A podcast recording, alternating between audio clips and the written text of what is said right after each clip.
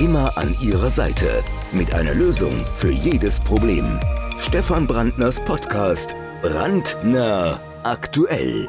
Jeden Sonntag neu. So ist das und natürlich ist ein Brandner aktuell nur komplett mit ihm, nämlich mit dem stellvertretenden Bundesvorsitzenden unserer Partei, mit Stefan Brandner, den ich ganz herzlich an diesem Sonntag willkommen heiße. Schönen guten Tag, Herr Brandner. Herr Frier, wieder mal einen schönen Sonntag Ihnen und unseren vielen, vielen tausend Zuhörern. Dem kann ich mich natürlich nur anschließen, Herr Brandner. Wir zählen nachher nochmal genau durch, ob es wirklich viele, viele tausend sind. Herr Brandner, wir müssen uns heute eines Themas annehmen, das eigentlich eine Rolle im Deutschen Bundestag spielen sollte. Wir alle erinnern uns noch daran. Wir erinnern uns an den Cum-Ex-Skandal. Wir erinnern uns daran, wie Banken den deutschen Steuerzahler abgezogen haben, wie sie viele Milliarden Euro sich einverleibt haben, die ihnen eigentlich gar nicht zugestanden haben. Wir erinnern erinnern uns an die Warburg Bank in Hamburg, die viele Millionen Euro Strafzahlung hätte leisten müssen. Und wir erinnern uns an einen Mann namens Olaf Scholz, damals in Hamburg der erste Bürgermeister, wir erinnern uns, aber Scholz nun gar nicht. Der kann sich an gar nichts mehr erinnern, sagt er zumindest. Der Deutsche Bundestag wollte der Erinnerung so ein bisschen auf die Sprünge helfen und das Ganze mit einem Untersuchungsausschuss, ein Mittel, das der Opposition zusteht, um mal tatsächlich Regierungshandeln zu beleuchten und wichtige Vorgänge in unserem Land ein bisschen besser zu betrachten. Äh, Herr Brandner, dieser Untersuchungsausschuss, den wird es nicht geben? Äh, Habe ich vergessen. Scherzchen, Herr Frier. Ah, sehr lustig. Ja, ein bisschen Scherz muss auch mal sein. Na klar. Nicht mal hier, also wir sollten unser Licht nicht unter den Scheffel stellen. Alleine bei, äh, bei YouTube, auf meinem YouTube-Kanal, wurde unsere letzte Sendung ungefähr 30.000 Mal abgerufen. Ich weiß nicht, wie das auf den anderen Kanälen so läuft, da habe ich jetzt keinen Überblick, aber wir erreichen schon Tausende von Zuhörern. Deshalb äh, bemühe ich mich auch heute wieder richtig spritzig rüberzukommen. Sehr also, gut. Was, was ist passiert? Das äh, Grundgesetz sieht vor, dass auf Antrag eines Viertels der Mitglieder des Bundestages, Mhm. das ist ähm, die Hälfte von 369, also ungefähr 190, sagen wir mal, ne? so ungefähr 185, 190 äh, Mitgliedern, ein Untersuchungsausschuss eingesetzt werden muss.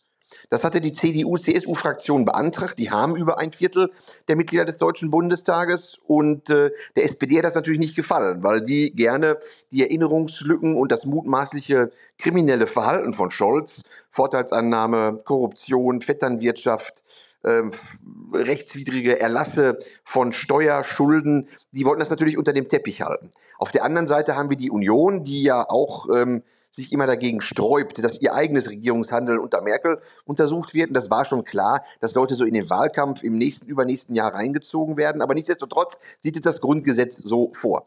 Und erstmalig in der deutschen äh, Nachkriegsgeschichte hat die Mehrheit des Deutschen Bundestages jetzt gesagt, wir machen das trotzdem nicht. Die Ampelmehrheit hat gesagt, nö, wir setzen den Untersuchungsausschuss nicht ein, es steht zwar im Grundgesetz, aber wir meinen, der Untersuchungsausschuss als solcher wäre verfassungswidrig. Und das ist also damit ein, eine rote Linie überschritten, die bisher immer von allen Fraktionen äh, im Deutschen Bundestag eingehalten wurde. Also ein Novum zu Lasten der Opposition.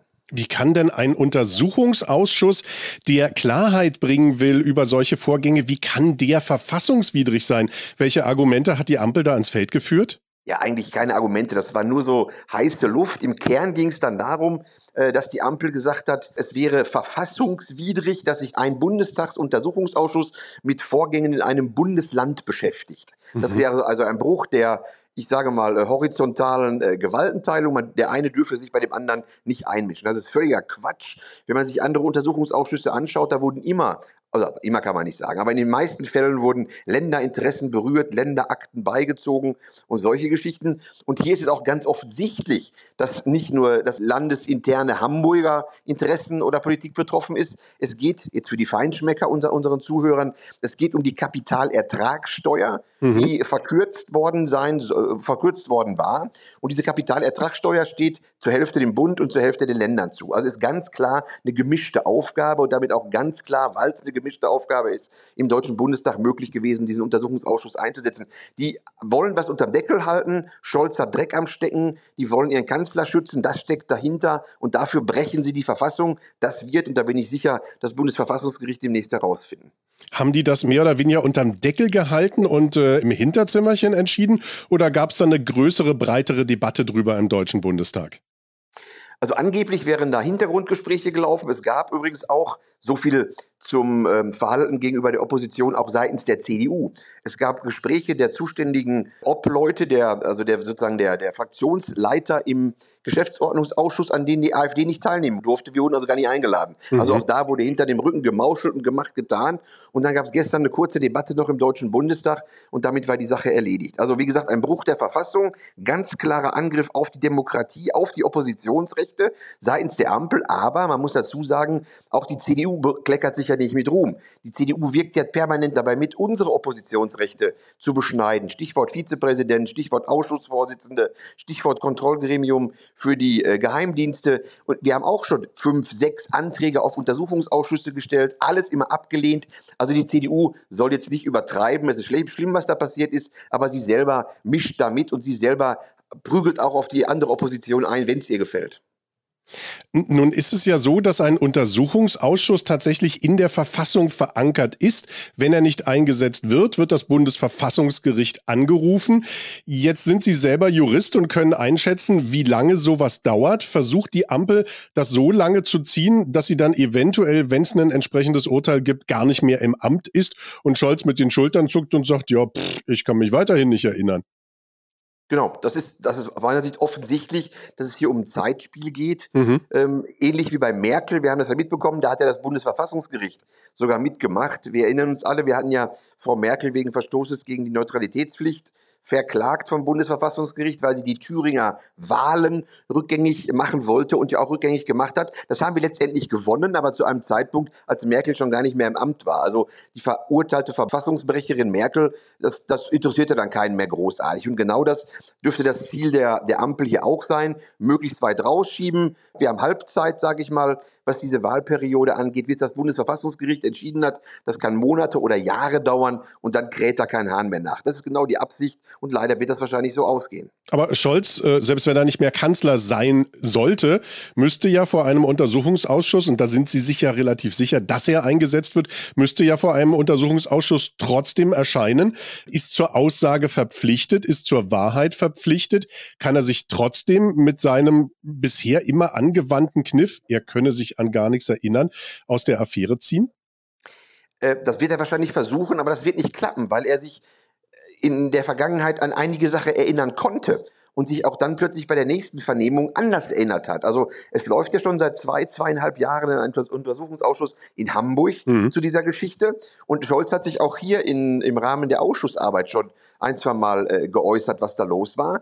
Und beispielsweise diese Treffen mit diesem, ich glaube, das war der Vorstandsvorsitzende der Warburg Bank Olearius, da hat er sich mehrfach eingelassen. Er hätte sich einmal mit ihm getroffen, dann tauchte ein Tagebuch auf, da stand dreimal drin, dann hat er das so halbwegs bestätigt, danach konnte er sich gar nicht mehr erinnern. Also, wenn man sich gar nicht erinnern kann, dann sagt man das. Es kann natürlich auch sein, dass man sich nicht erinnern kann. Aber dass man sich in nach Wochen oder Monaten Abständen immer anders erinnert, das lässt natürlich tief blicken und äh, gibt natürlich der Vermutung so ein bisschen Anschub, dass da irgendwas ganz, ganz stark stinkt. Also wenn er jetzt im Untersuchungsausschuss gefragt wird, dann ist er der Wahrheit verpflichtet.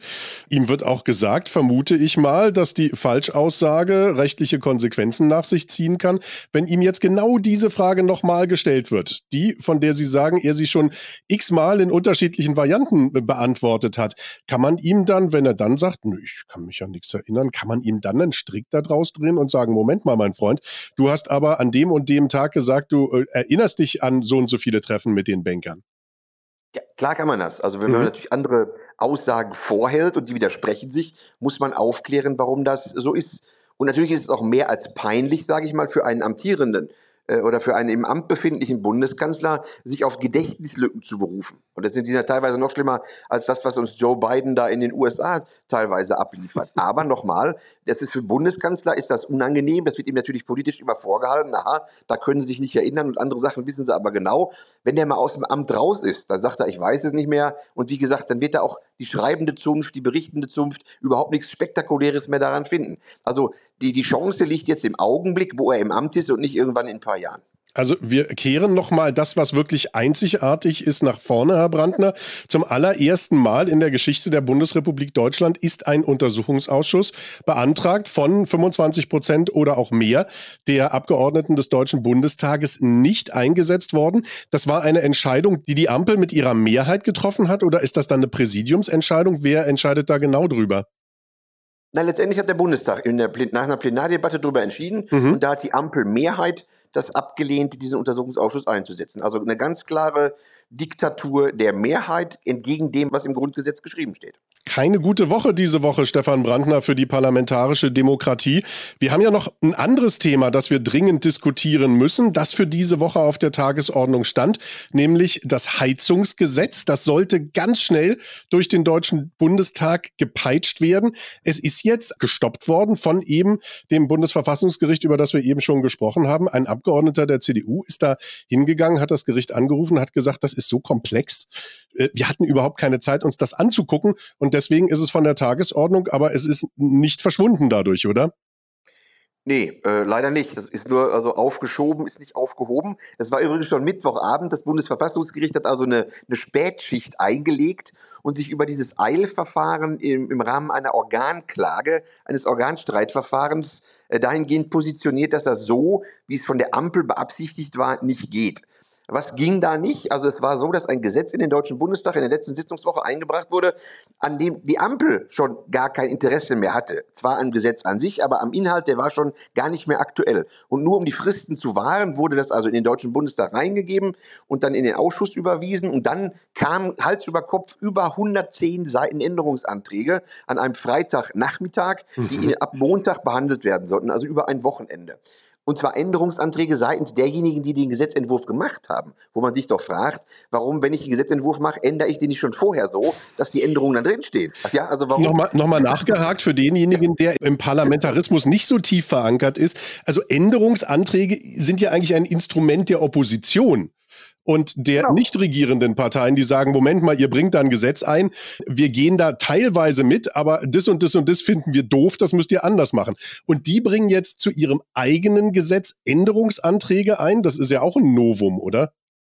Ja, Novum ist das nicht, aber in dem Maße ist es also nicht okay. vorstellbar. 110 Seiten, Zuhörer, sagen Sie. Ja, genau. Es ist nicht alles, was, nicht alles, was hinkt, ist ein Vergleich, aber wenn ich in zu einem Autohändler gehe und sage, ich möchte ein Auto, bin aber in dem Zeitpunkt schon überzeugt, ich möchte ein Motorrad, und sage, aber das Auto müssen Sie jetzt so umbauen, dass ein Motorrad draus wird, dann werde ich Ihnen auch einen Vogel zeigen und sagen, ja, warum bestellen Sie nicht gleich ein Motorrad? Das, bis ich so ein Auto umgebaut habe, dass es ein Motorrad wird, das wird funktionieren, aber das äh, dauert halt seine Zeit. Und genauso war es hier. Also es wurde irgendwas eingebracht, an dem seitens der Ampel gar kein Interesse mehr bestand. Warum? Um einfach die Fristen zu wahren. Warum? Weil man das Ding vor der Sommerpause erledigt haben wollte, sodass sich die Leute in der Sommerpause aufregen, abregen und dann nach der Sommerpause alles vergessen haben. Und das ist jetzt hier vom Bundesverfassungsgericht ein dicker Strich durchgemacht worden. Das ist gut. Nicht gut ist allerdings, wenn ich das noch anfügen darf, dass das Bundesverfassungsgericht damit seine Rechtsprechung, die gegenüber der Alternative für Deutschland, denn wir haben ja auch viele Organklagen gemacht mhm. und ein Eilverfahren vorgeschaltet, bisher immer galt. Wir haben mehrere Organklagen gemacht zu, ähm, zu den, äh, zur Frage der Parteienfinanzierung beispielsweise, zur Frage der Ausschussvorsitze und da wurde uns immer gesagt, im Organverfahren gibt es keine Eilentscheidung. Plötzlich klagt ein CDUler und da gibt es im Organverfahren eine Eilentscheidung. Komisch, oder? Uns wurde immer gesagt, das Bundesverfassungsgericht mischt sich in Vorgänge im Bundestag, also zeitliche Abläufe nicht ein. Jetzt klagt ein CDUler und das Bundesverfassungsgericht sagt, doch, ihr müsst die Fristen irgendwie länger machen und mischt sich ein. Also das ist schon ein bisschen komisch. Es hat für mich den Eindruck, als wenn das Bundesverfassungsgericht äh, lange Jahre darauf gewartet hat, dass endlich mal jemand anders als ein AfDler oder die AfD dahin geht, um Oppositionsrechte zu stärken. Uns wollten sie möglicherweise kein Recht geben. Jetzt kommt der richtige Kläger und der bekommt Recht. Das hat so ein bisschen Geschmäckle, sage ich mal. Aber unterm Strich ist es ein Gewinn für die, für die Gewaltenteilung und für den Parlamentarismus in Deutschland. An dieser punktuellen Stelle, da hat die Gewaltenteilung mal richtig gut funktioniert. 110 Seiten Änderungsanträge hätte man vielleicht an einem Wochenende lesen können, aber diese Änderungsanträge zu verstehen und rechtlich zu bewerten, das ist doch gar nicht möglich, Stefan Brandner. Nein, und ich weiß nicht, wer schon mal so Änderungsanträge sich angeschaut hat. Das ist seitenweise, das sind ja keine, keine Texte, die man lesen kann. So, da steht dann drin, in Ziffer 7, Buchstabe klein f, dritter Halbsatz, wird aus einem und ein oder eingefügt, wird nach Doppelbuchstabe f, der Doppelbuchstabe g mit Unterpunkt 3. Also man muss immer mehrere Gesetzestexte nebeneinander haben, um diese Änderungsanträge zuordnen zu können. Und das schaffen ich sag mal, die Abgeordneten, da braucht man schon Mitarbeiter, die sich da auskennen und sich da reinlesen. Deshalb war das eine absolute Zumutung. Aber nochmal, diese Zumutung gab es beim Parteienfinanzierungsgesetz auch. Wir hatten geklagt. Wir hatten verloren mit den Begründungen, die ich gerade genannt hatte. Das Bundesverfassungsgericht macht, ich hoffe es nicht, aber auf mich den Eindruck, als würde der Ausgang eines Rechtsstreits, zumindest in diesem konkreten Fall, vom Kläger abhängig gemacht werden und nicht von dem, was Gegenstand des Verfahrens war. Kann man sich denn jetzt irgendwo über das Bundesverfassungsgericht noch beschweren oder ist das die höchste gerichtliche Instanz? Und wenn die das so entschieden haben, dann ist das so. Das ist faktisch so. Darüber gibt es aber noch europäische Gerichte, in dem konkreten Fall nicht. Aber nochmal, es war ja auch nur das Eilverfahren, was jetzt sozusagen ähm, äh, entschieden wurde. Es ist noch kein endgültiges Urteil. Ich weiß gar nicht, ob das äh, Hauptsacheverfahren dann weiter betrieben wird, weil die, das Eilverfahren sagt, dass die Fristen waren zu kurz. Streng genommen könnte die Ampelmehrheit sagen, gut, dann waren halt die Fristen zu kurz, dann machen wir es in 14 Tagen, machen wir eine Sondersitzung in der Sommerpause und machen es dann, dann wären die Fristen lang genug gewesen. Aber ähm, am vergangenen Donnerstag im Ältestenrat wurde erklärt, nee, die Sommerpause, da machen wir keine Sondersitzung, sondern wir bringen das ein Anfang September in der ersten Sitzungswoche und dann sind alle Fristen gewahrt und dann kommt das. Übrigens nebenbei nochmal, eine Vermutung, die ich gelesen habe, auch nochmal ganz interessant, der CDU-Abgeordnete, der geklagt hat, der hat angeblich, das habe ich aber bisher nicht verifizieren können, nicht etwa deshalb geklagt, weil er gegen diesen Heizungsmurks ist, sondern der hat wohl deshalb dagegen geklagt, weil ihm das nicht weit genug geht. also das ist auch ganz interessant. Aber das müssen wir nochmal nachprüfen. Ich will jetzt nicht falsche Gerüchte verbreiten. Das kann sein, dass das der Antrieb war. Und wenn das so wäre, dann, sag ich mal, äh, sind wir auf der richtigen Seite gewesen. Denn, was auch lustig ist, von unserer AfD sind elf Abgeordnete dieser Klage beigetreten. Also elf Abgeordnete der AfD haben diese Klage unterstützt. Mhm. Im Hintergrund, ganz kurz durch den Beitritt von der CDU, war kein anderer dabei. Also er war alleine der eine CDUler und elf AfDler haben sozusagen gewonnen. Das ist schon mal ein schöner Erfolg. Allerdings bringt es den Menschen im Land nicht ganz so viel, denn diejenigen, die jetzt jubeln und sagen, haha, das Heizungsgesetz ist gestoppt, das ist nicht gestoppt. Und das wird vermutlich auch, wenn sich an den Regierungsmehrheiten im Deutschen Bundestag nicht so wahnsinnig viel ändert über die Sommerpause, dann wird es vermutlich, wenn es im September eingebracht wird, dann durch den Deutschen Bundestag gepeitscht. Und das reicht dann vermutlich auch noch, damit es wie geplant zum 1.1. kommenden Jahres in Kraft treten kann.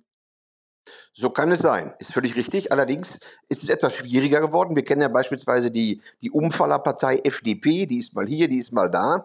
Und über die Sommerpause es kann ja sein, dass sich eine Debatte, eine Diskussion entwickelt. Die FDP-Abgeordneten sind in den Wahlkreisen unterwegs und müssen sich halt damit auseinandersetzen, dass mhm. der Bürger sagt, mal, was wollt ihr denn da für einen Murks machen? Viel einfacher wäre es natürlich gewesen, wenn die FDP-Abgeordneten sagen könnten, ja, eigentlich waren wir dagegen, aber der Bundestag hat das Anfang Juli entschieden. Das ist jetzt nun mal Gesetz. Also da ist noch so ein bisschen Spielraum drin. Das hängt von den Bürgern im Lande ab. Leute, protestiert dagegen, insbesondere wenn ihr Abgeordnete aus den Ampelkoalition, aus den Koalitionsparteien kennt. Sagt denen, dass das Mist ist, dass es so nicht geht. Übt Druck aus. Vielleicht kann da noch was geändert werden. Na, drücken wir die Daumen. Vielleicht kriegen wir das ja tatsächlich noch hin, dass dieser Irrsinn nicht startet und ansonsten wird halt eine AfD-Regierung das ganze Ding dann irgendwann kassieren. Für die Bürger heißt es dann nur lange genug aushalten und die Gas- und die Ölheizung pflegen. Richtig? Richtig. Und das wird nicht das Einzige sein, was wir aufheben müssen und ändern müssen, aber dazu können wir uns ja ein andermal unterhalten. Das machen wir. An diesem Punkt sagen wir jetzt erstmal den Hörern, Danke für Ihr Interesse und einen sehr, sehr schönen Sonntag und das wünschen wir uns gegenseitig auch. Stefan Brandner, haben Sie einen schönen, einen weiterhin erholsamen Sonntag. Ja, lassen Sie sich den Kaffee schmecken, die Bratwurst und heute Abend vielleicht ein Bierchen. Alles Gute. Alles Gute. Das war Brandner aktuell, die neueste Ausgabe des Sonntagspodcasts mit Stefan Brandner und Detlef Frie für Sie am Mikrofon. Ahoi und bis zum nächsten Mal. Tschüss. Immer an Ihrer Seite mit einer Lösung für jedes Problem. Stefan Brandners Podcast Brandner aktuell. Jeden Sonntag neu.